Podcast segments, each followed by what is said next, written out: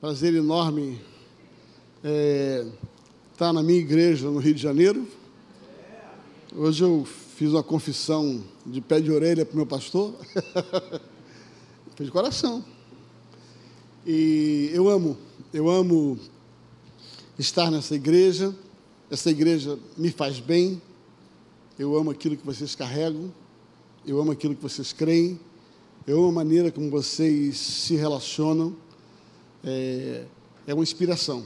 Eu realmente, realmente tenho um grande carinho. Né? Falar do Elinho, da Deise, é chover no molhado. Né? Obrigado pela aliança. Né? Minha esposa sempre manda algo, mandou um livro para a Deise. Já tem dois dias, eu estou com dó de entregar. Mas vou entregar até amanhã, se Deus quiser. É, uma das coisas que Deus tem falado muito conosco é exatamente é, a arte de você aprender a se relacionar. E o Remir nada mais é do que isso, uma rede ministerial de relacionamento. É, onde nós procuramos desenvolver é, um ambiente sadio de relacionamento, sem opressão, um ambiente onde as pessoas possam se sentir seguras dentro desse ambiente. É, infelizmente, ao longo da história, acabou se criando muita competição entre igrejas, entre pastores. Esse dia eu estava num conselho de pastores e me veio algo, né? E eu soltei assim, falei, caramba, não é que é mesmo? Eu estava conversando antes da reunião com alguns pastores, e aí eu estava vendo um pouquinho aquele negócio, aquele cara daquela cidade que está meio bronqueado com o pastor daquela, da, da cidade do lado, ou, sabe, da ovelha que saiu daqui, aí daqui a pouco está falando com outro que estava meio magoado com outro, antes da reunião. Aquilo estava ali contagiando, e eu falei, sabe, gente, a impressão que eu tenho é que as nossas ovelhas nos separam, as nossas ovelhas nos dividem. Eu falei, quando eu entrei nessa reunião aqui, antes de entrar aqui, eu estava com um pastor que estava reclamando do outro pastor e falando mal do outro pastor. E aí, o resumo da história, por que, que ele estava falando mal? Porque alguém que saiu daquela igreja veio para a igreja dele e contou o que ele achava daquela igreja. Então, a visão desse pastor 1 um, a respeito do pastor 2 não era um relacionamento, era informação que alguém que saiu de lá trouxe. Então, o problema é que, em vez de nós nos darmos ao relacionamento e procurarmos, através do relacionamento, nos conhecer, nós facilitamos ou dificultamos esse relacionamento, porque nós vivemos da informação de quem saiu de lá para cá, e a pessoa de lá tem informação daquele que saiu daqui para lá. Então, a, grande virtude do relacionamento é que nós não vamos nos conhecer pelos olhos dos outros, nós vamos nos conhecer por aquilo que nós vamos construir entre nós. Esses dias antes de vir para cá, atendi três casais que estavam vindo de uma grande estrutura denominacional e casais novos, eles estavam sentados à minha mesa, quarta-feira à noite. Eles estavam ali abrindo o coração e falando tantas coisas. E um deles falou assim: Olha, rapaz, eu venho de uma estrutura onde é, eles não vão me liberar. E eu sei que eles não vão, não vão me dar carta de transferência. O senhor vai me receber sem carta? Sem carta de recomendação? Eu falei, querido, você é uma carta viva. Quem escreve na página da sua vida é você, não são os outros. Eu não quero te conhecer por aquilo que alguém vai escrever. Eu quero conhecer a história que você vai construir aqui dentro. Então você chega aqui e não precisa provar nada para mim. Aliás, essa é uma máxima que a gente coloca no nosso ministério. Você chega aqui e você recebe um telefone pré-pago com mil reais de crédito para gastar, então você pode errar. Você tem direito de errar, porque você vai trazer para cá aquilo que você ganhou lá fora. E eu não posso exigir, eu não posso exigir que você manifeste aquilo que você não recebeu. Eu não posso pedir que você é, é, é, manifeste algo que eu creio se eu não depositei. Você não pode sacar aonde você não depositou. Porque quem chega, chega com a bagagem que estava lá fora. Vai manifestar o quê? Aquilo que carrega. Se você quer que uma pessoa manifeste algo diferente, plante algo diferente dentro dela. Então, que, que acontece? Normalmente a gente parte por isso. A gente parte dando crédito. E eu falei, ó, você chega aqui e você recebe um telefone pré-pago, tijolão, você está entendendo? Com mil reais de crédito para gastar. Eu quero te dar três conselhos. Primeiro, primeiro conselho, tá? Use com sabedoria. Não faça interurbano, porque vai gastar crédito muito rápido. Em outras palavras, erre, mas erre pouquinho. Erre um pouquinho de cada vez, não faz aquele erro muito grande, porque vai dar DDI, cara, e vai quebrar você muito rápido. Então não gasta crédito rápido demais. Segundo conselho, bota os créditos para continuar falando. E o último, não deixa zerar, porque se zerar, babou. Então, relacionamento não pode ser construído por aquilo que o outro falou. Relacionamento tem que ser construído por aquilo que eu estou experimentando a respeito de você. Porque quando você se relaciona pelos olhos dos outros, aquela outra pessoa é tendenciosa. Ela vai passar para você aquilo que ela enxergou naquela pessoa. Isso não significa que é verdade. Então, se você não tiver a sua experiência de relacionamento, você vai estar muito perto de pecar, de errar, porque você está julgando as pessoas pelos olhos dos outros. Então, a rede ministerial de relacionamentos, ela foi construída exatamente disso, um ambiente sadio, onde você tem oportunidade de construir a sua carta, escrever a sua história não por aquilo que você fez no outro lugar, não por aquilo que você carregou, mas por aquilo que você manifesta nesse relacionamento. Às vezes você é mal sucedido no relacionamento, e às vezes, sabe, não tem o culpado, não deu certo, não deu certo, deu ruim. Não era o teu lugar, não era o teu ambiente, não era a tua hora. Às vezes você está no relacionamento e, sabe, dá aqueles cinco minutos e fez uma coisa que não devia fazer, não deu tempo de consertar, o que você faz não define quem você é. Aquilo que você faz, você fez. Você é o que você é. Se você fez algo errado e aquilo não é você, então conserte e acabou. Então a gente procura criar no Remi esse ambiente saudável das pessoas porem para fora aquilo que está dentro delas. E aí a gente cria esse relacionamento entre pastores. Hoje, cadastrado né, entre na, na nossa rede não significa é, porque como a gente não tem a gente não tem vínculo escrito, né? Não tem que ter carta, não tem que ter nada. A gente tem somente um cadastro de pastores e nós somos mais de 3.500 pastores no Brasil. Nós estamos hoje em 18 lugares específicos do país. Temos funcionando seis regionais, tá? onde nós fazemos encontros como esse. O Rio de Janeiro é uma regional, né? a Academia da Fé hoje hospeda uma regional. Pastorelli faz parte da executiva da, do Remi no Brasil. Temos um, um, um, polo fora do Brasil, enfim, estamos ampliando isso. Tá? E, e queremos, na verdade, criar esse ambiente saudável para que as pessoas se sintam seguras, não se sintam sozinhas. Deus nos deu duas ordens quando criamos o Remi. Quando Deus nos deu o Remi para criar. Primeiro, sabe, não se envolva com o CNPJ, cuide de CPF. Em outras palavras, o nosso negócio não é nos envolver com a estrutura de igreja, sabe, é nos envolvermos um com o outro, é coração para coração, não importa de onde você é, de onde você veio, sabe, importa aquilo que nós vamos carregar. A segunda coisa é não envolva grana no negócio. Então não tem dirredismo, não tem mensalidade, não tem associação, não tem obrigatoriedade, Aí, cara, quando veio essa parada, eu falei: caramba, como é que a gente vai construir um projeto monstruoso sem grana? Você consegue imaginar? Como é que a gente anda no Brasil? Como é que a gente implanta 18, 18 regionais do Pará, de Porto Velho a Porto Alegre? Como é que você se desloca para esses lugares? Como é que você anda dizer, sem grana? Quem é que vai bancar isso?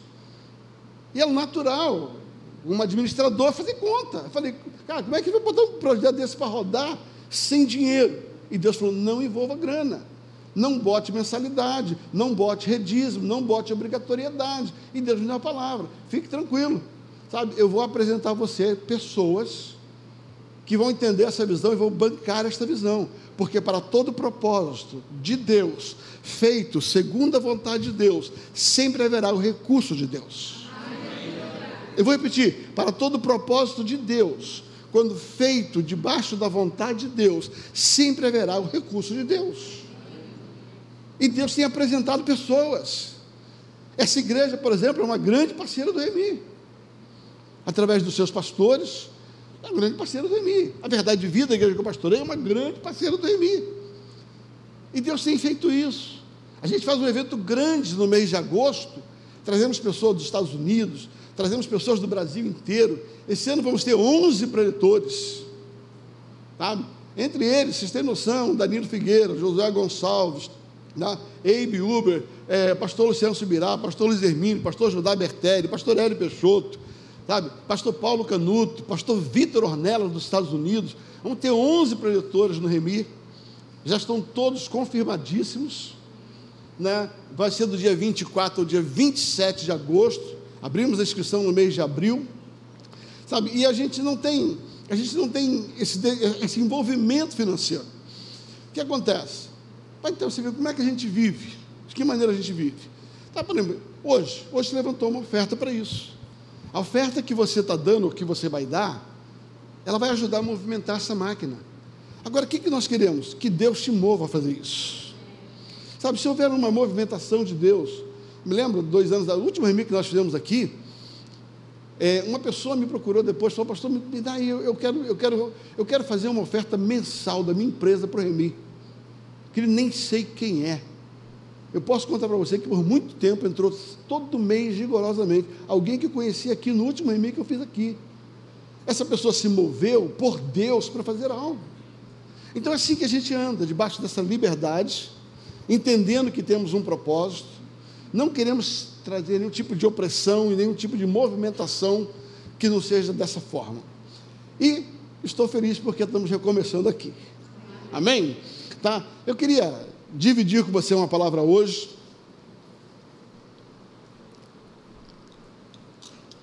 Eu sei que tem muita gente nos assistindo.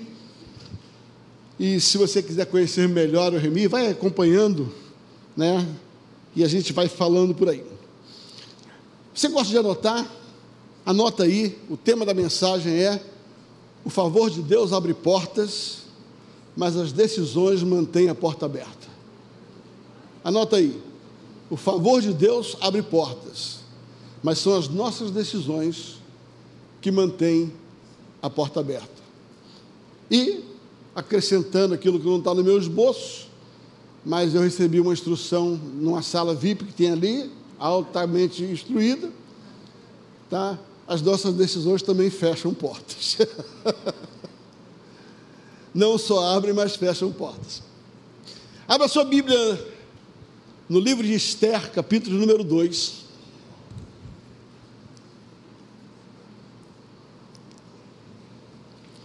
Livro de Esther, capítulo número 2. A partir do verso 5.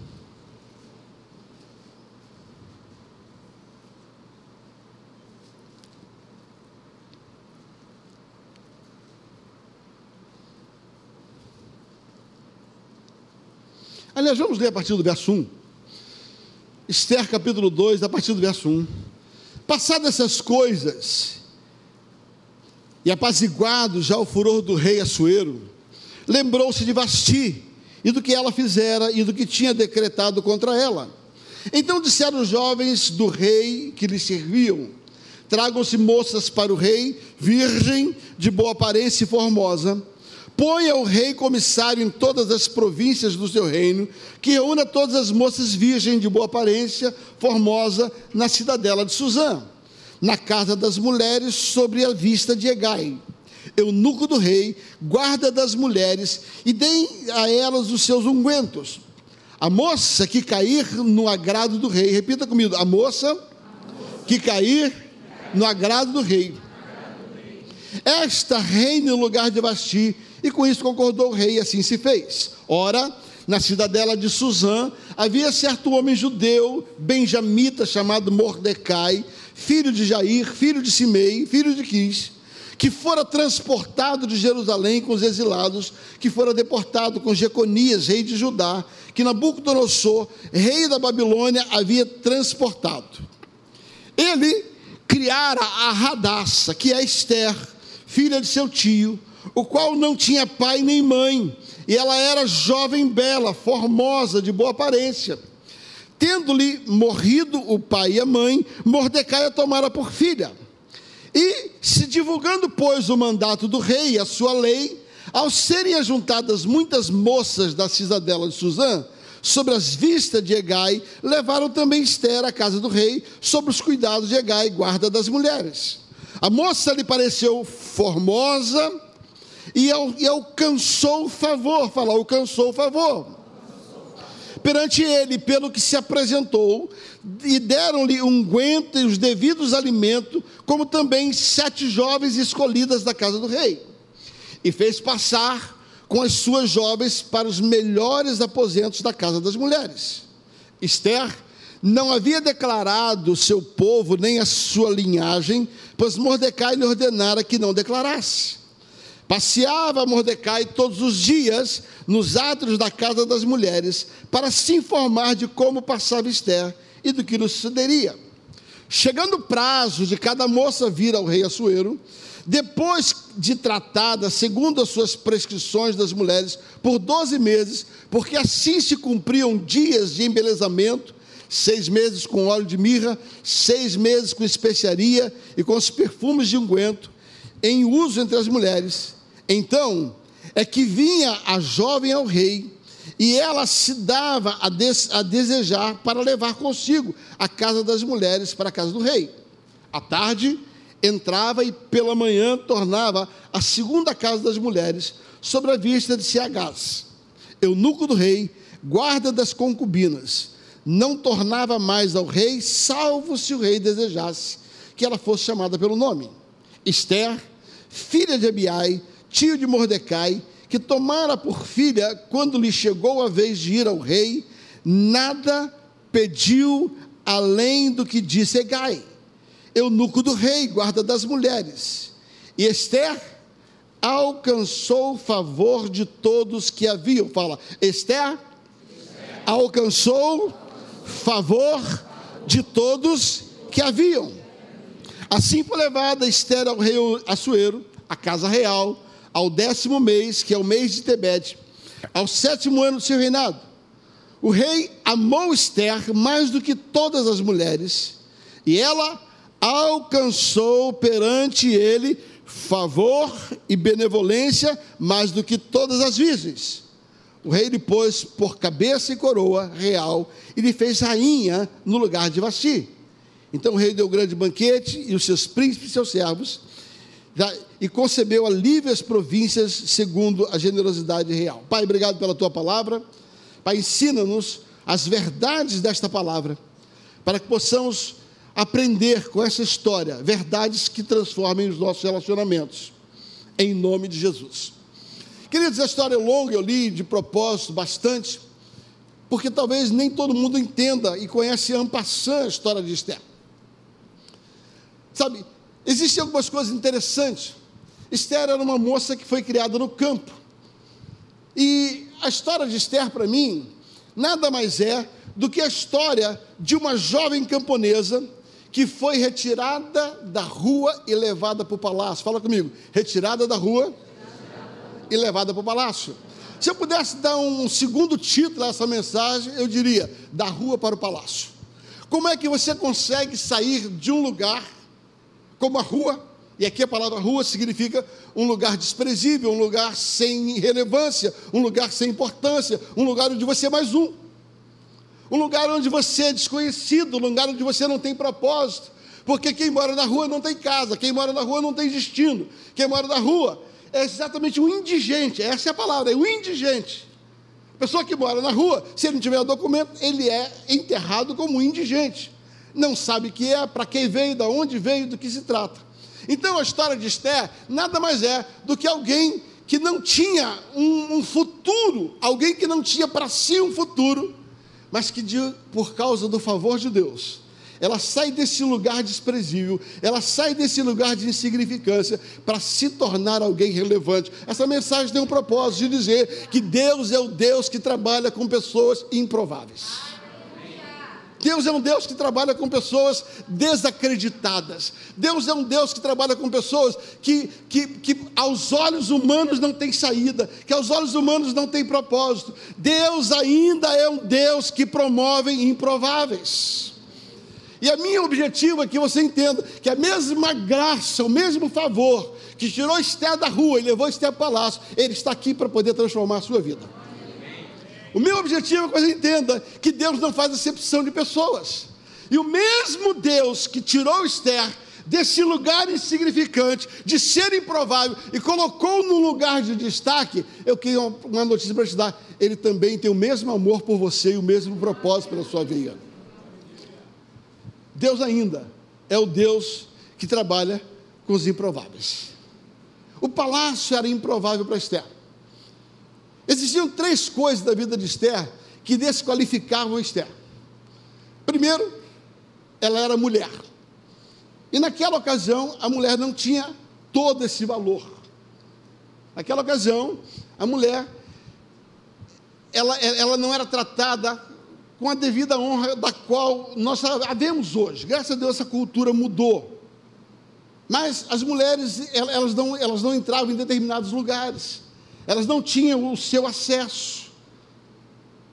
Segunda coisa, ela era órfã. ela era órfã. Terceira coisa, ela era uma judia escrava. Então aqui você vai ver três coisas que tornavam Esther improvável. Ela era órfã, ela era mulher e ela era escrava.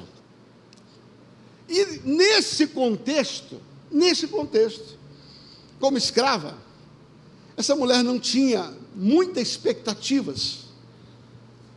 E Deus olha para essa menina, pouco provável, e transforma ela num ícone relevante da sua geração. Sabe, queridos, eu quero dizer algo para você. Não importa o que a história da sua vida tem mostrado, tem apontado. Importa é o que Deus vai fazer com você. Porque quando você olha para a sua vida, talvez você olha para a sua história, olha para a sua vida e você diz assim: por que eu? por que eu? Tem tanta gente melhor do que eu. Tem tanta gente que teve mais oportunidades que eu. Tem tanta gente que nasceu num berço que eu não nasci. Tem tanta gente que nasceu num país desenvolvido. Sabe, eu quero dizer para você, isso pode ser muito interessante para os olhos humanos, mas Deus não está nem aí para onde você nasceu, Deus não está nem aí para a sua família, Deus está aí para aquilo que Ele tem como propósito para a sua vida. Deus é um Deus que Ele é especialista em buscar improváveis talvez o ícone dessa história, talvez um dos mais ovacionados episódios e, e, e, é, personagem da Bíblia, era o nosso Davizinho. Davizinho era improvável, tão improvável que nem o pai dele chamou ele para a festa. Né? Ninguém queria Davi. Mas eu tenho uma notícia: Deus queria Davi. Sabe? O pai dele não queria ele, Samuel não achou que era ele, os irmãos dele não gostavam dele. Só que Deus não olha aquilo que é aparente, Deus não olha aquilo que as pessoas veem, Deus olha aquilo que está dentro de você. Sabe por que Deus resgatou Davi? Não é porque Davi era mais bonitinho, é porque Davi carregava algo dentro dele. E Deus é o Deus que ele olha para o improvável, com um coração provável, e torna o provável super provável. Esther é esse tipo de pessoa. Esther é o tipo da pessoa da qual não se tinha expectativa natural a respeito dela mas Deus tinha um projeto extraordinário para fazer através da vida dela. Eu quero dizer mais uma vez: se você se sente uma Esther, seja você homem ou mulher, sabe, Deus está de olho em você. Deus ama, Deus ama entrar na contramão dos homens. na contramão dos homens. Porque Deus enxerga aquilo que o homem não enxerga. Isaías 55 diz que os caminhos do Senhor são diferentes dos nossos Os pensamentos do Senhor são diferentes do nosso. E eu gosto quando ele diz que os, os caminhos de Deus são mais elevados. E os pensamentos de Deus são mais elevados. Não sei o que as pessoas pensam de você. Eu quero que você entenda o que Deus pensa de você. E você não tem que viver por aquilo que as pessoas pensam. E nem por aquilo que você ainda pensa de você. Você tem que entender no coração de Deus e entender como Deus te vê, como Deus pensa em você. Porque você é aquilo que Deus diz que você é. Não é aquilo que a vida te fez. Não é aquilo que a tua história construiu até aqui. Deus é um Deus que ama promover improváveis. Eu sou improvável. eu sou improvável. E olha onde eu estou. Olha o que Deus faz né, na vida de uma pessoa. E é interessante que quando Deus coloca o favor dele sobre a vida do improvável, e ele fez isso com Esther, até os opositores, os inimigos, precisou reconhecer o valor dela. É impressionante. Quando Deus decide investir na sua vida, até os seus inimigos precisarão se dobrar naquilo que Deus vai fazer. Eu fui ler um pouco sobre a vida de Esther e eu fiz uma descoberta interessante, sabe? Que Esther, ela se tornou a primeira rainha pagã, primeira rainha judia dentro de um rei árabe.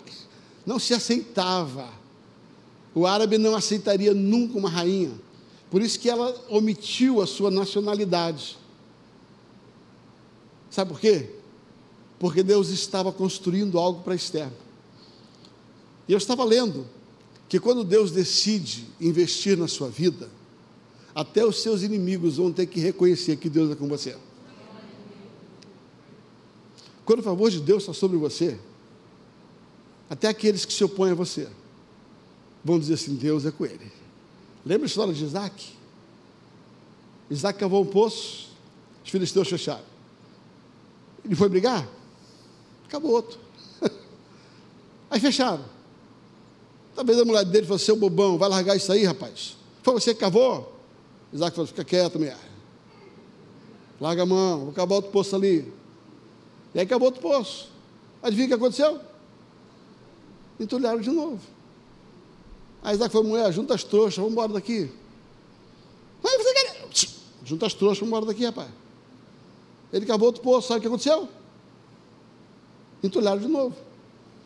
Quando ele acabou o quarto poço, os inimigos dele falaram assim: rapaz, não dá, não dá para aguentar você não.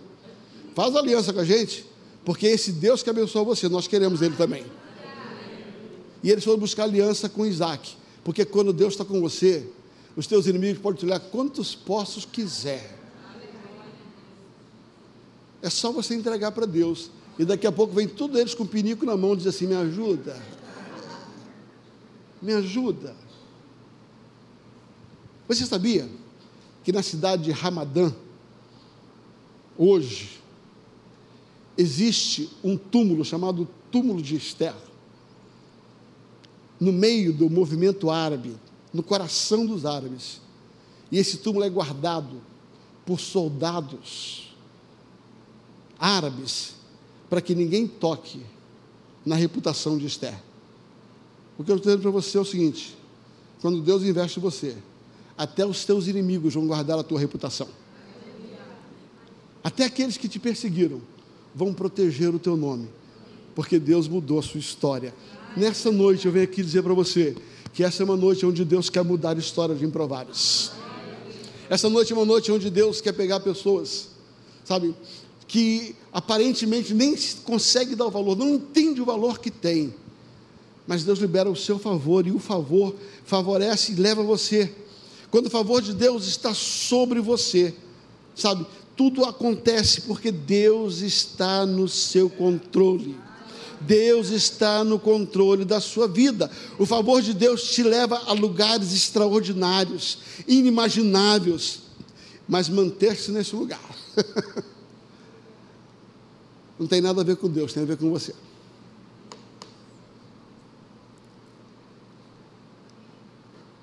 Eu costumo dizer que a unção abre porta, o favor abre porta,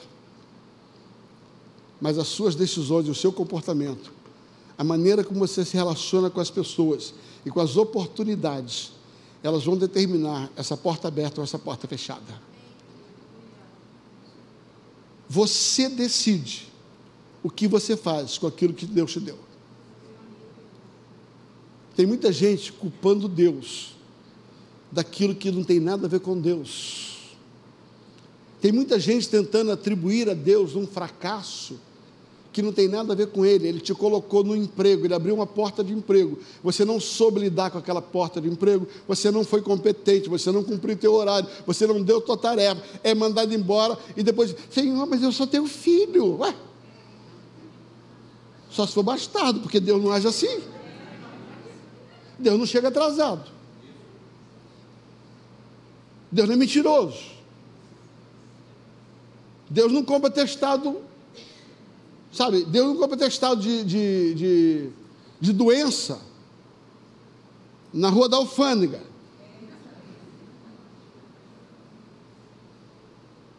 Deus não mata a mãe quando ela está viva para justificar a saída. Deus não fura pneu de carro, quando nem carro você tem.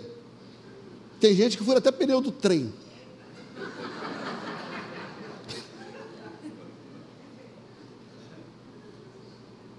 Algumas coisas que acontecem na nossa vida. Deus lá fala assim: Eu? Não tem nada a ver com isso, não, cara. Não tem nada a ver com isso, não. Eu abri a porta para você. Eu dei um marido para você. Agora, se o casamento acabou, não tem nada a ver comigo, não. Tem a ver com a forma como você lidou com o seu casamento. Ah, eu dei um filho. Ah, Senhor, por que o Senhor deixou meu filho? Que Deus deixou nada. Qual foi a educação que você deu? Você terceirizou a televisão para ele? Você terceirizou a escola para educar ele? E agora você acha que Deus tirou ele de você? Foi você que jogou ele fora, cara.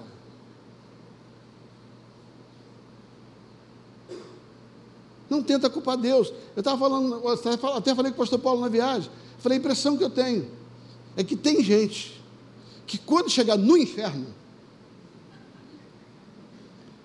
tem uma medalha de honra ao mérito. O diabo vai dizer assim, cara, você me ajudou pra caramba. Se não fosse você, eu não tinha conseguido estragar tanta terra, cara. Tem gente que essa medalha tem formato de língua. Sabe? Quando chegar no céu, honra o mérito pela boca que você tem, cara. Você conseguiu matar pessoas, mais pessoas do que o, o Fernandinho Beiramar, com a arma dele.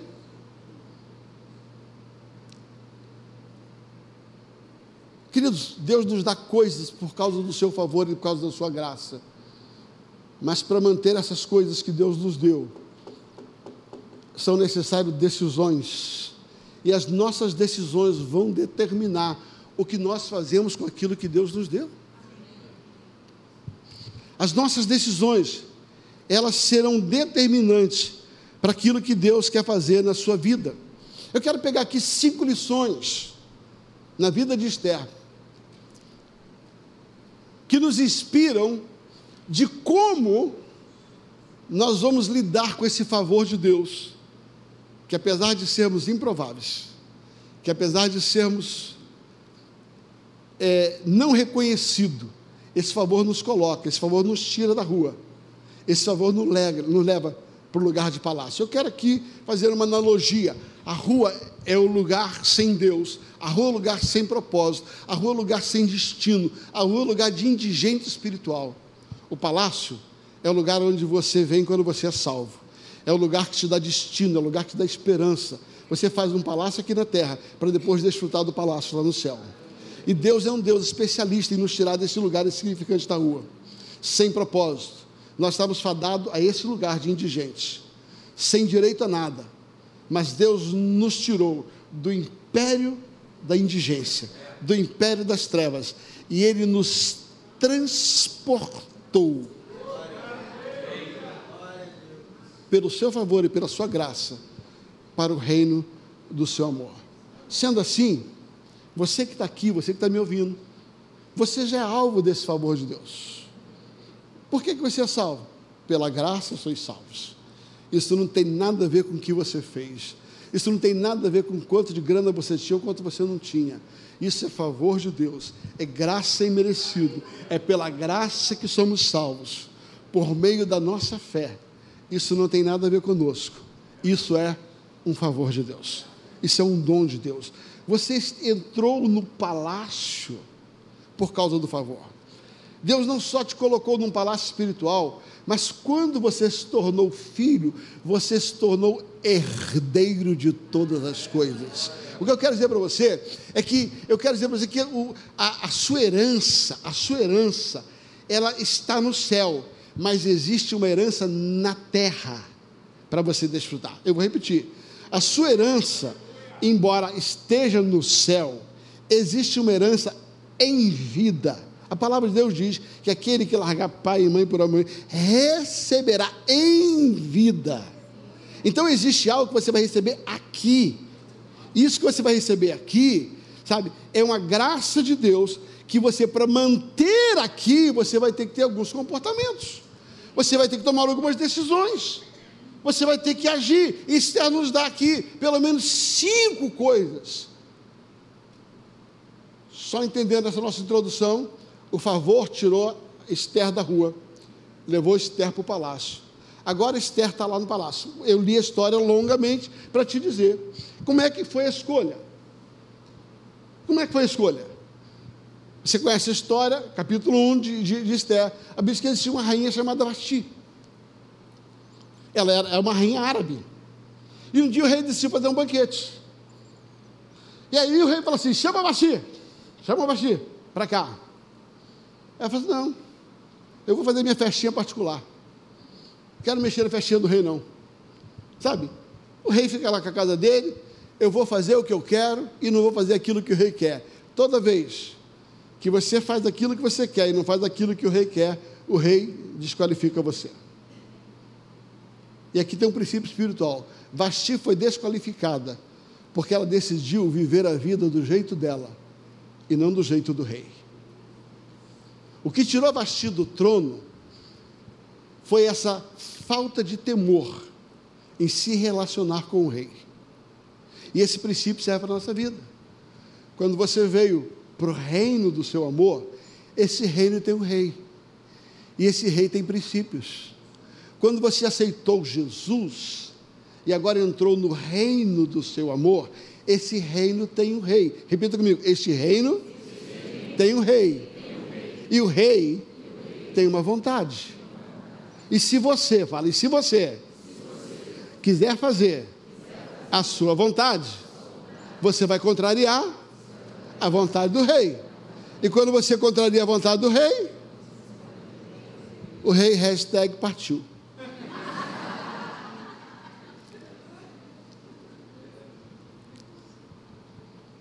Por que, que, por que, que Esther foi desqualificada? Por que, que Vasti foi desqualificada? Porque ela decidiu que ela ia viver para aquilo que lhe agradava, mesmo que desagradasse ao rei. E aqui começa um dos grandes problemas da igreja. As pessoas entram no reino, mas querem continuar vivendo a sua vida, fazendo as suas vontades, e aí desagrada ao rei. E quando você desagrada ao rei, o rei não tem compromisso com você. Qual foi a palavra de Deus para Eli? Eu honro aos que me honram. Mas aqueles que me desprezam, eu também desprezo. Em outras palavras, quando você se tornou parte do reino de Deus, acabou a sua vontade.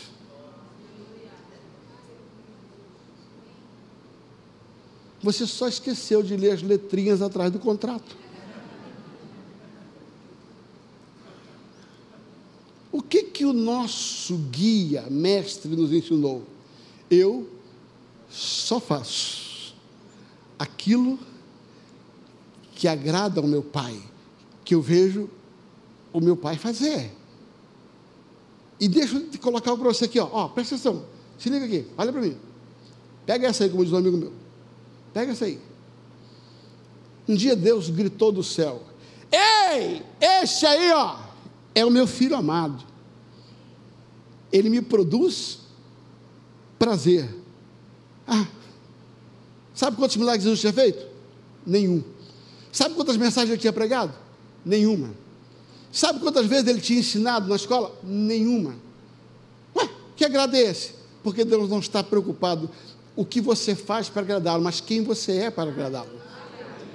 Quando Deus falou a respeito do agrado de Jesus, Ele não falou pelas, por aquilo que Jesus estava produzindo, mas por aquilo que Jesus entendia e a decisão firme de agradar o Pai. Quando diz assim: Eu só vou fazer aquilo que o meu Pai quer que eu faça. Eu só vou viver por aquilo que meu pai quer que eu viva. Eu só serei aquilo que meu pai nasceu para eu ser. Por isso que Pedro, quando fala a respeito de Jesus, em 1 Pedro capítulo 2, ele diz assim: e Jesus, mesmo sendo injustiçado, não injustiçava, mesmo sendo injuriado, não injuriava. Por quê? Porque ele antes, em vez de reagir, entregava aquele que julga retamente, porque ele tinha consciência de que Deus estava no controle da vida dele. E se Deus está no controle da vida dele, é Deus que vai dar o destino dele. Ele não vive para agradar o homem, ele vive para agradar a Deus. Esther, agora, ela está dentro de um reino. E dentro desse reino, saiu da rua. Tem cinco coisas que nós aprendemos com ela. Primeiro, quando você chega no palácio, você não pode agir no palácio como agir na rua.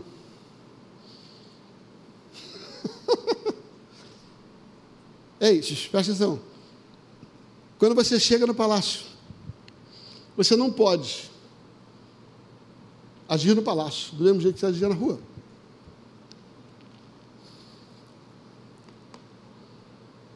Eu li uma ilustração uma vez de um jovem príncipe que tinha tudo, seus melhores, suas melhores coisas, mas ele chegava na janela e olhava os garotos brincando lá na rua jogando bola, descalço, sabe? Chupava manga, lambuzada. E ele não podia nada, tudo era. Não, vem, vem, põe. Um dia ele falou, pai, não quero essa história de príncipe, não, pai. Eu queria estar lá na rua, lá, brincando de bola com a garotada lá, Deus. Ô, papai, não quero, não gostei dessa vida aqui, não. O papai falou, filho, presta atenção.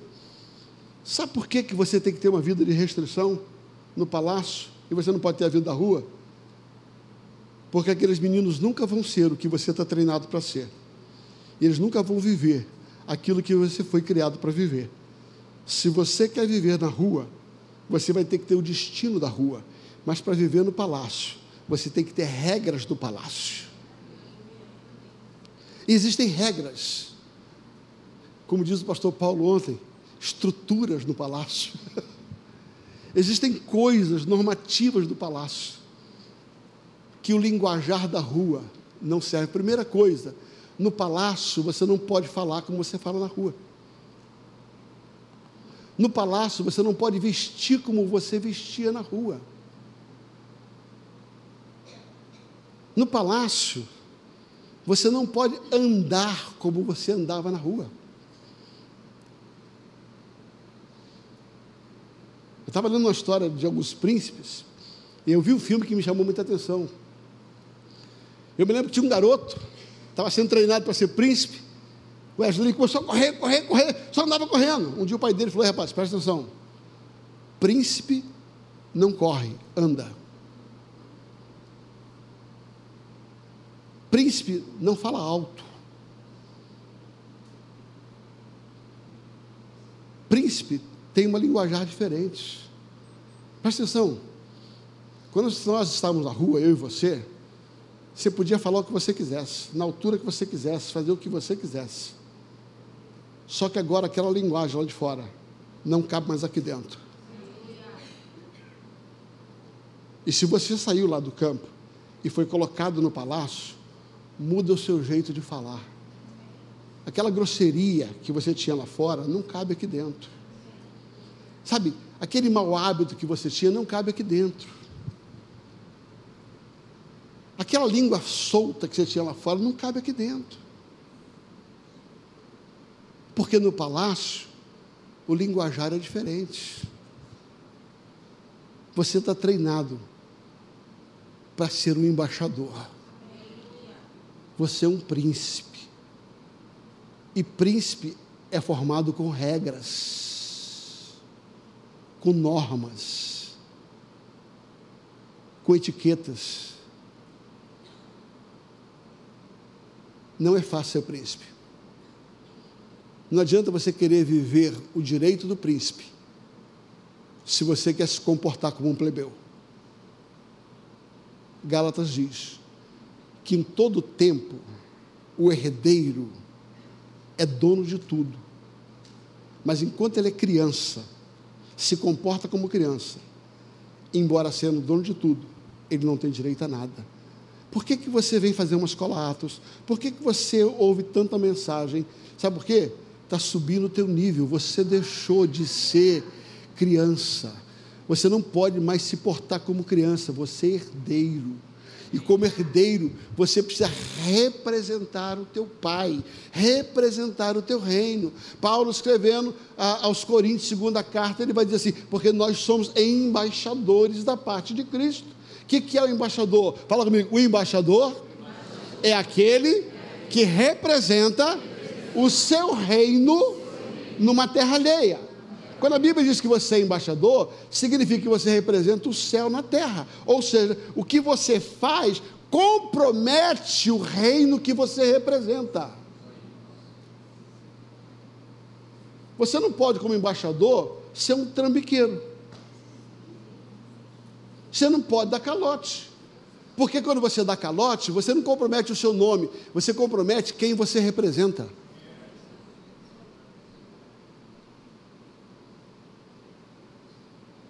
Queridos, viver no reino de Deus é maravilhoso, mas é estreito.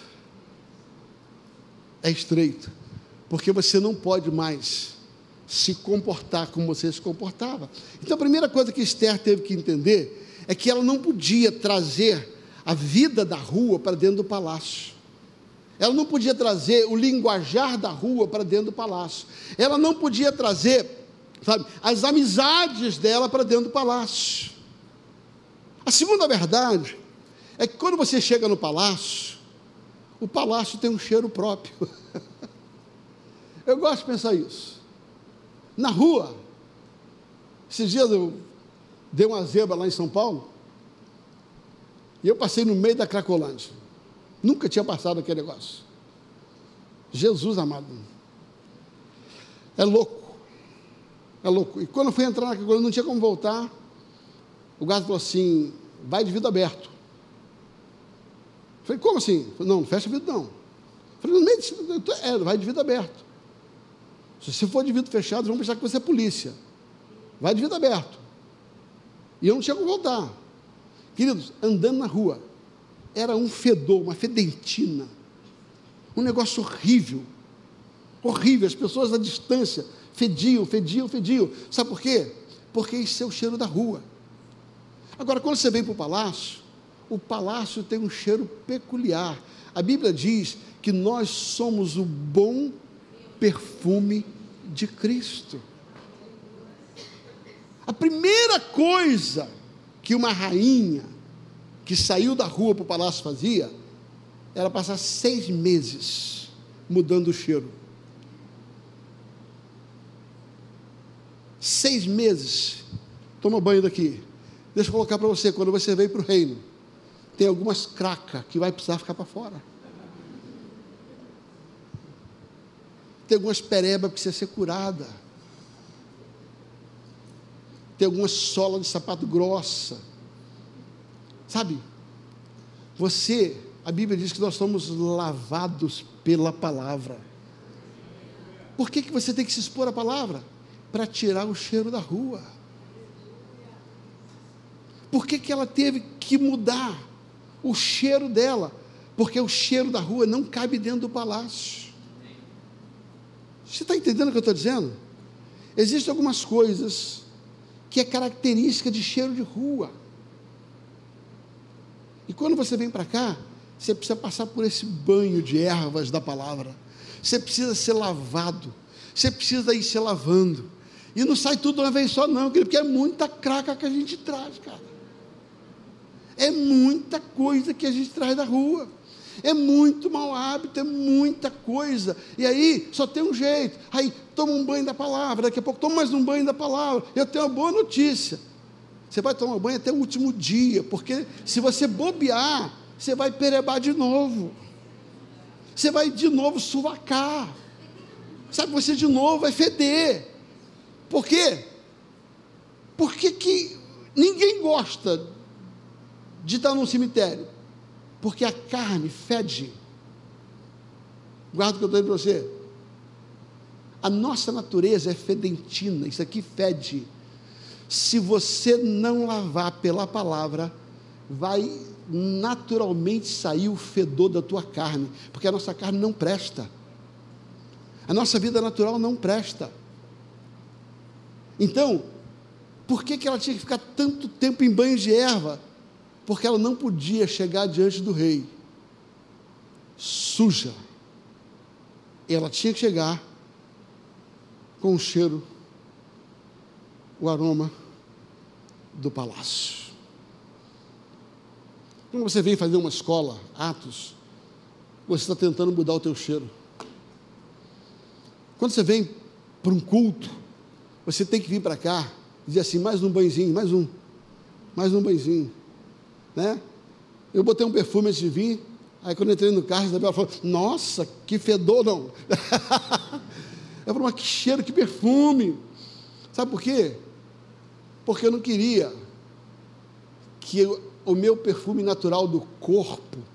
Então eu botei um perfume para que as pessoas sentissem que eu estava valorizando aquele ambiente. Eu estava valorizando aquele carro, estava valorizando aquelas pessoas.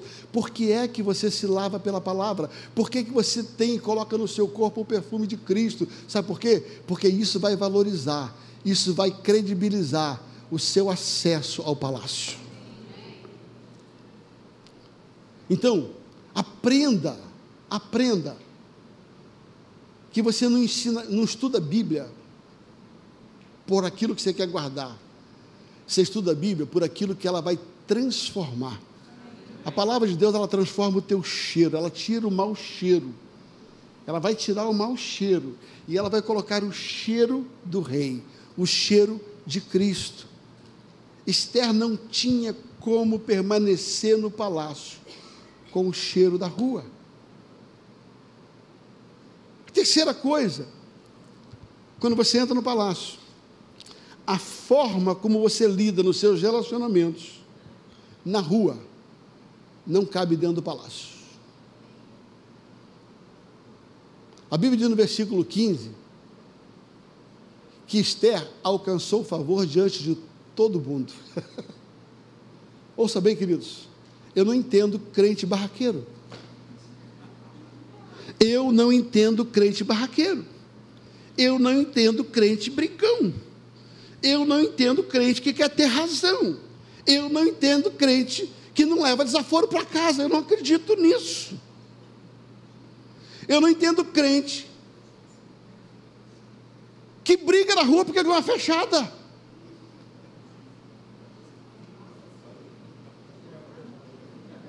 Eu não entendo. Eu não entendo crente que avança sinal.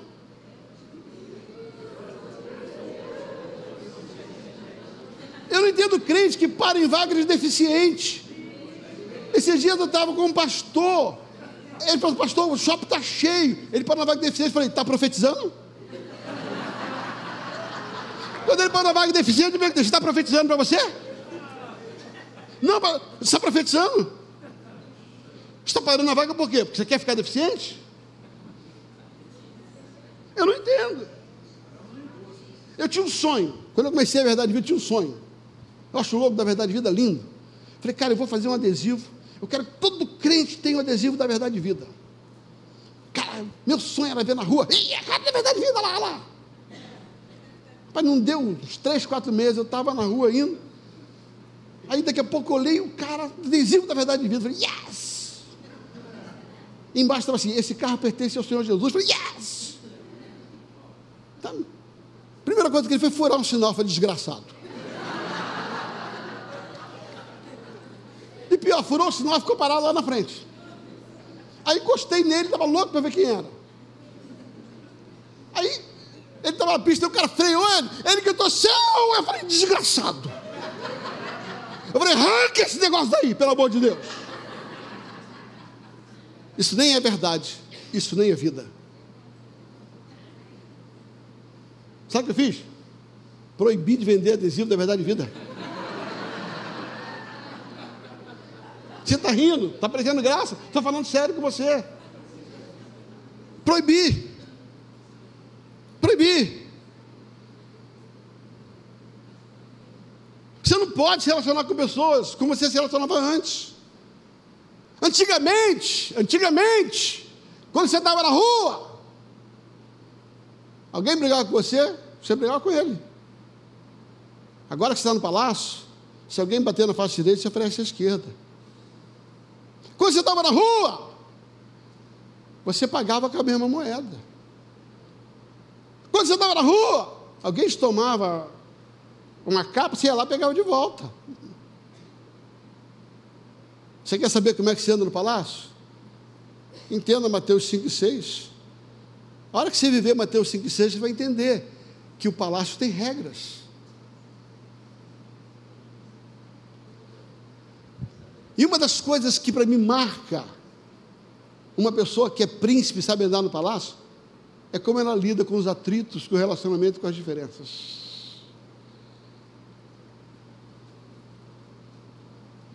Se você continua com os mesmos maus hábitos de brigar, de mentir,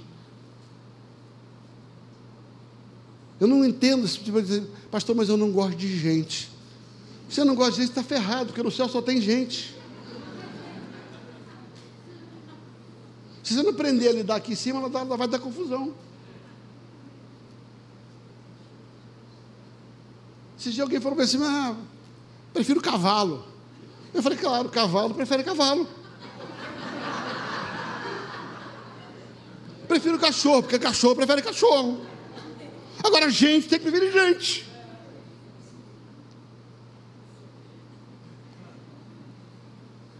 Eu não entendo crente que dá mau testemunho no trabalho. Ninguém gosta dele.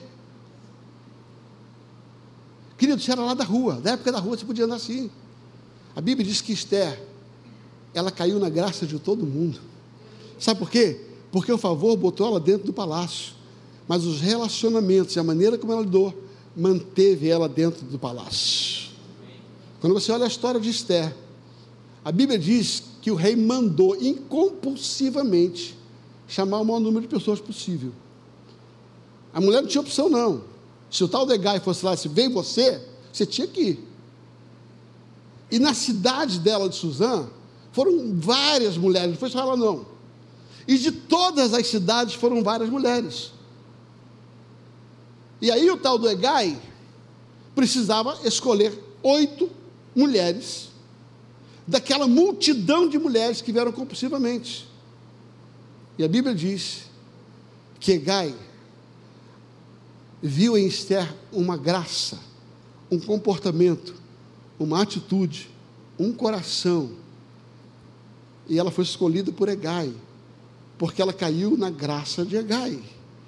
Ela caiu na graça, ela soube se relacionar. Ouça bem, quando Deus te trouxe para o palácio, Deus precisa mudar o seu humor, Deus precisa mudar a sua maneira de lidar com as pessoas. Deus precisa mudar o seu temperamento se for necessário. Pastor, o temperamento não se muda. Então use o termo que você quiser, coloca ele debaixo do Espírito Santo, deixa o Espírito Santo aperfeiçoar seu temperamento.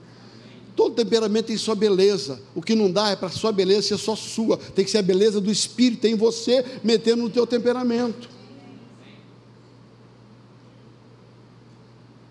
Mas eu sou assim. Tem crente que tem síndrome de Gabriela. Eu nasci assim. Eu vivi assim. Eu serei sempre assim. Querido, pau que nasce torto, não precisa morrer torto. Jesus dá direito nele. Se você deixar Jesus de direita. Pastor, mas Minha mãe, meu pai nunca me beijou. Querido, como diz um amigo meu, e o Kiko? Passa a beijar teus filhos, que teus filhos vão ter uma atitude diferente com você. Me lembro, quando eu era garoto pequeno, lá no Vidigal, eu queria fazer tudo que os meninos faziam. E um dia eu falei, pai, mas fulano faz, Beltrano faz. Mas eu falei, é. Então se ele botar a cabeça debaixo do trilho do trem, lá na Central do Brasil, você vai botar também? Eu falei, não, então. Você quer fazer o que não presta? Então faz tudo que ele faz, vai para o mesmo lugar que ele, cara. Relacionamentos são portas interessantíssimas para te manter no palácio. A maneira como você lida com as pessoas vão determinar o quanto você tem de Deus. Eu vou repetir. A maneira como você lida com o seu casamento, com seus filhos, a maneira como você trata as pessoas, vão determinar se você é da rua ou do palácio. Esther, ela caiu no agrado de todo mundo. Quarta verdade, estamos caminhando para terminar. O favor te leva para o palácio. Mas para manter você precisa tomar mais uma decisão. Na rua, você vive da forma como você quer, da forma como te agrada. Mas no palácio, você vive por aquilo que agrada ao rei. Cara, tem um texto aqui na escritura de Esther. Olha isso. Versículo 15 de Esther 2.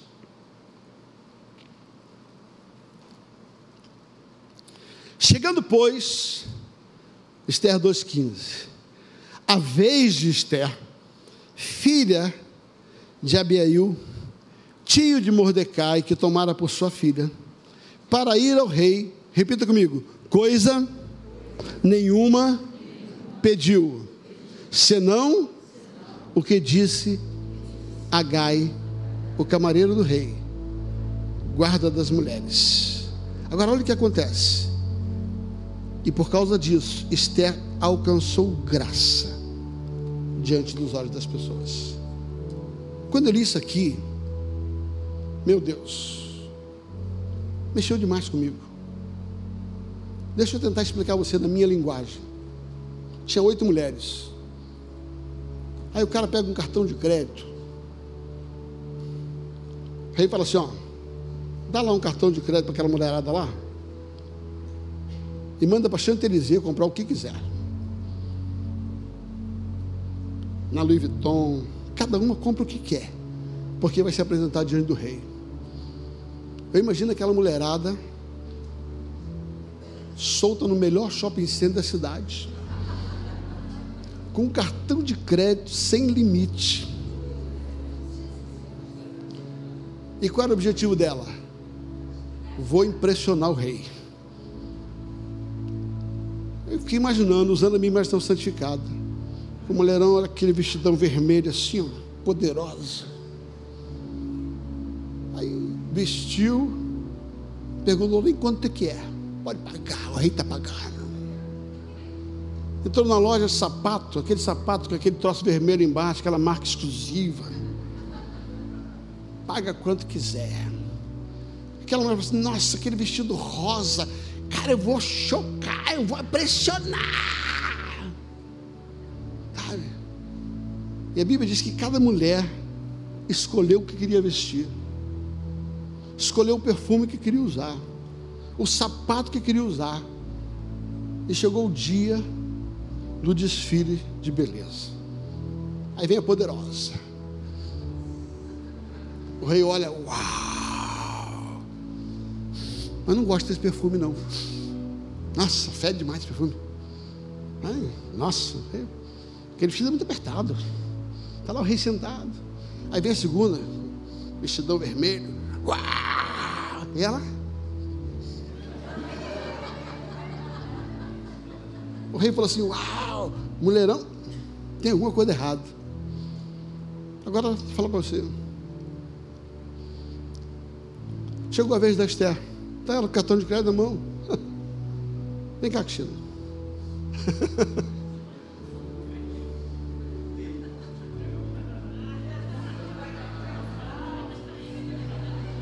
Gustavo é o rei. Fica ali, Gustavo. Senta ali.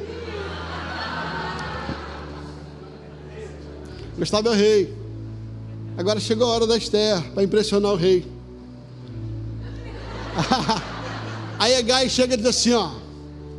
Ela compra tudo que você quiser. Do jeito que você quiser. Sabe o que ela fala? Gai. qual a cor do vestido que o rei gosta?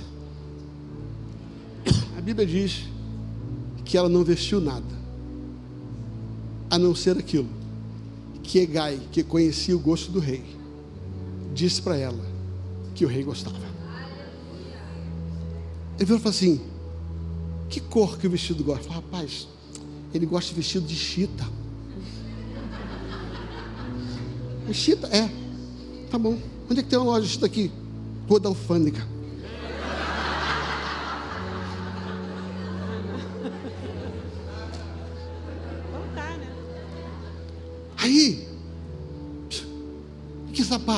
Não, rasteirinha, rasteirinha.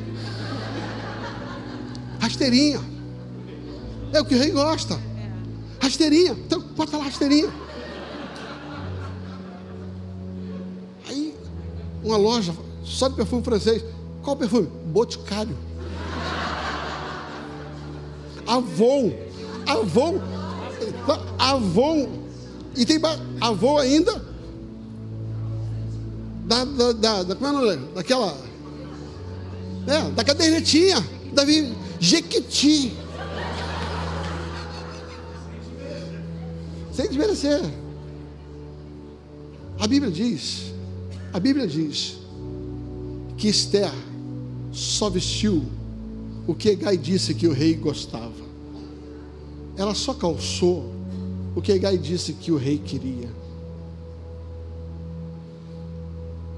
O perfume que ela usou não era o mais caro, o que mais impressionava ela, porque o objetivo de Esther era agradar o rei.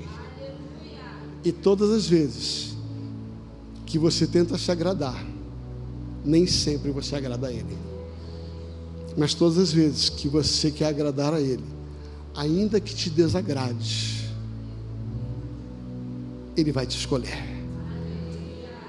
A Bíblia diz que quando ela desfilou para Igai, ela desfilou. O rei falou assim: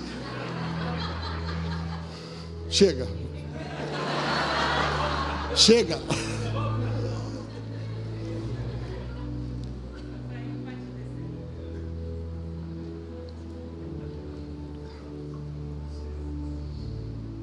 A Bíblia diz que quando ela passou, o cheiro dela agradou o rei. A roupa dela agradou o rei diz. A sandália dela agradou o rei. A Bíblia diz que ela não fez nada, a não ser aquilo que Egai disse para ela, que o rei gostava. Deus pode te levar para o palácio, mas para manter-se no palácio, você vai precisar decidir agradar a Ele. Senão você não se mantém lá no palácio não tem mais a minha vontade. No palácio tem a vontade dele. Não tem mais o meu cheiro, tem o cheiro dele. O favor abre portas e te coloca em lugares, mesmo sendo você improváveis. Mas nesse lugar, você precisa tomar uma decisão. Eu vou viver por aquilo que o rei gosta. Para aquilo que o rei gosta. Pelo reino e pelo rei. A última coisa. Depois que ela estava lá, depois que o rei já tinha saído para o abraço, que ela estava no melhor lugar, ela estava sossegada, um dia, ela descobriu que o povo dela ia ser massacrado.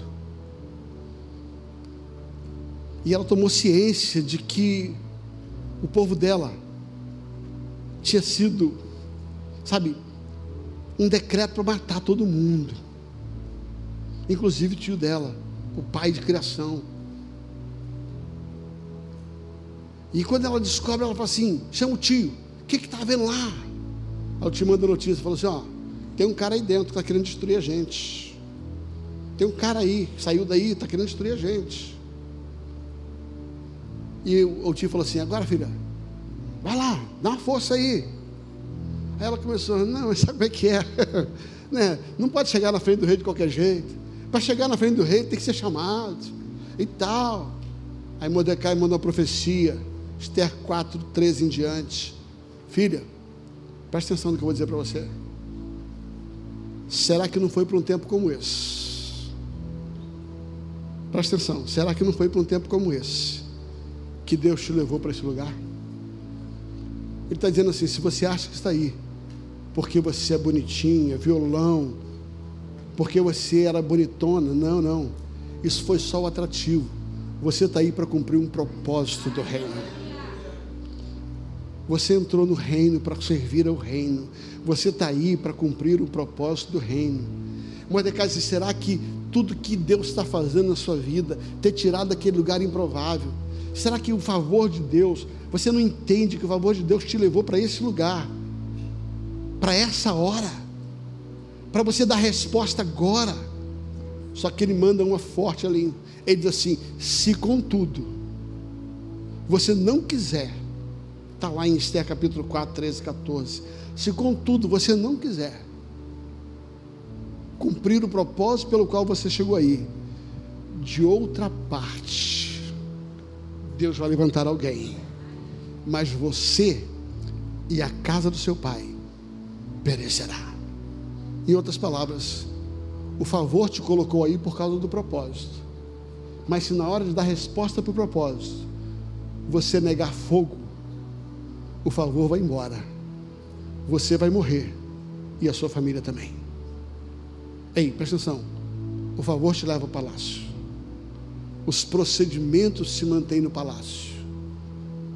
Mas você está no palácio por causa de um propósito. E eu creio que essa é a hora da igreja manifestar por que, que ela está no palácio. Essa é a hora de você e eu entendermos e manifestarmos porque estamos no palácio. Fique em pé, por gentileza.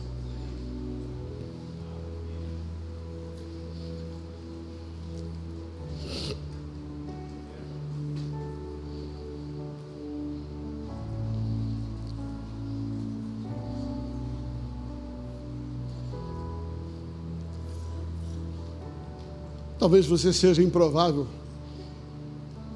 Talvez você faça parte do time de improváveis. Que o rei olhou com misericórdia e decidiu te tirar da rua.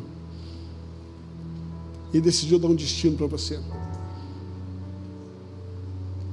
Está garantindo o seu presente, garantindo o seu futuro. O favor te dá isso. O favor te dá destino, o favor te dá propósito. Por favor, abre portas. Por favor, muda aquilo que nada podia mudar. Por favor, muda a ausência de expectativa. Por favor, muda aquilo que o estudo não muda. Aquilo que a influência não muda, por favor, muda. Por favor, vai abrir portas mas a maneira como você lida com a oportunidade, as decisões que você toma, depois que você chega, vão determinar a permanência do favor. Você quer manter o favor que te trouxe da rua para cá? Se comporte como um príncipe. Se vista como um príncipe. Se relaciona como um príncipe seja um embaixador, seja um bom representante.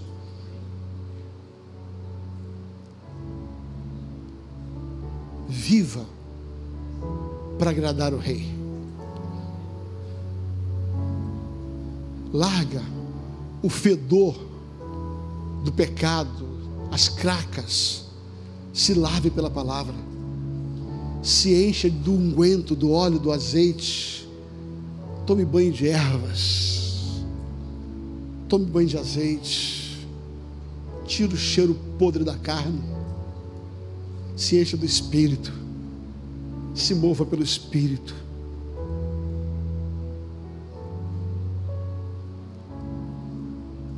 Não use o perfume que você gosta. Use o bom perfume de Cristo. Toma uma decisão de que você vai viver para agradar a Ele, ainda que te desagrade. Você tem que decidir que a única maneira de agradar o Rei é entender o que o Rei gosta é se vestir como o rei gosta, é fazer o que o rei gosta. Nessa noite, eu vim aqui dizer em outras palavras: para de se mandar, você está se mandando demais na vida. Até quando você vai continuar desagradando a Deus porque você quer se agradar? em cima de desculpas farrapadas. Ah, mas fizeram isso comigo, querido, pelo amor de Deus. O teu rei não reagiu, não reage. O teu rei não feriu, não fira. O teu rei não devolveu mal com mal, não devolva. Ande com a mentalidade do reino. O teu rei, ele foi chicoteado, ele foi esmorrado, ele foi sangrado, ele foi crucificado, ele foi humilhado, ele foi ferido, ele foi desprezado. E o seu rei, quando estava na cruz, ele só disse: Pai, perdoa porque eles não sabem o que fazem. Tudo que eles estão fazendo, Senhor, é porque eles não sabem o que fazem. Aí você, ah, mas para Jesus é fácil? Não, queridos. Graças a Deus pela vida de Estevão. Porque Estevão estava, por causa do Evangelho, sendo apedrejado. Estevão, por causa do Evangelho, estava sendo humilhado. Estevão, por causa do Evangelho, estava à beira da morte.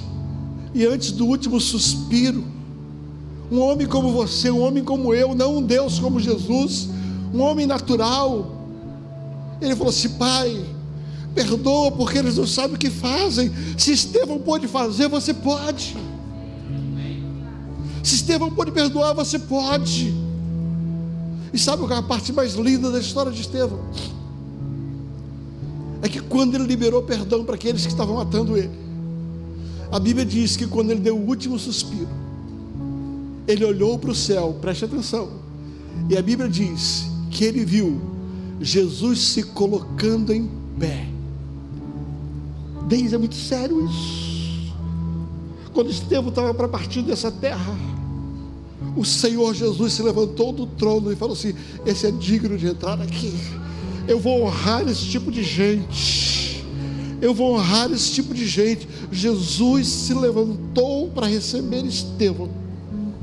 Quem é militar sabe o que eu estou dizendo. Quando você quer honrar uma pessoa, você se levanta com uma atitude de honra de quem viveu dignamente nesse lugar. Sabe o que eu quero da minha vida? O dia que eu entrar no céu, se o Senhor puder me receber de pé, por aquilo que eu vivi na terra, eu vou me sentir vitorioso. Eu não vivo por aquilo que as pessoas reconhecem em mim. Eu não vivo pelos elogios das pessoas. Eu não preciso que ninguém se ponha de pé para eu passar. Eu não preciso que ninguém carregue a minha mala. Eu não preciso que ninguém faça nada disso. Sabe por quê? Porque eu não quero ser ovacionado por homem e ser rejeitado por ele. Eu quero chegar lá em cima. Eu quero ouvir. Bem-vindo, servo bom e fiel. Porque decidiu fazer a minha vontade, sobre o pouco fosse fiel sobre o muito te colocarei. Entra, entra no gozo do teu Senhor, desfruta agora de um reino inabalável. Queridos, a permanência nesse lugar, a permanência nesse lugar, depende do que você vive aqui na terra. Eu e você vamos tirar da rua e vamos levado para o palácio, por causa do favor. Mas eu e você vamos ser recebidos pelas nossas decisões. Decida nessa noite. Negar-se a si mesmo. Tomar a sua cruz.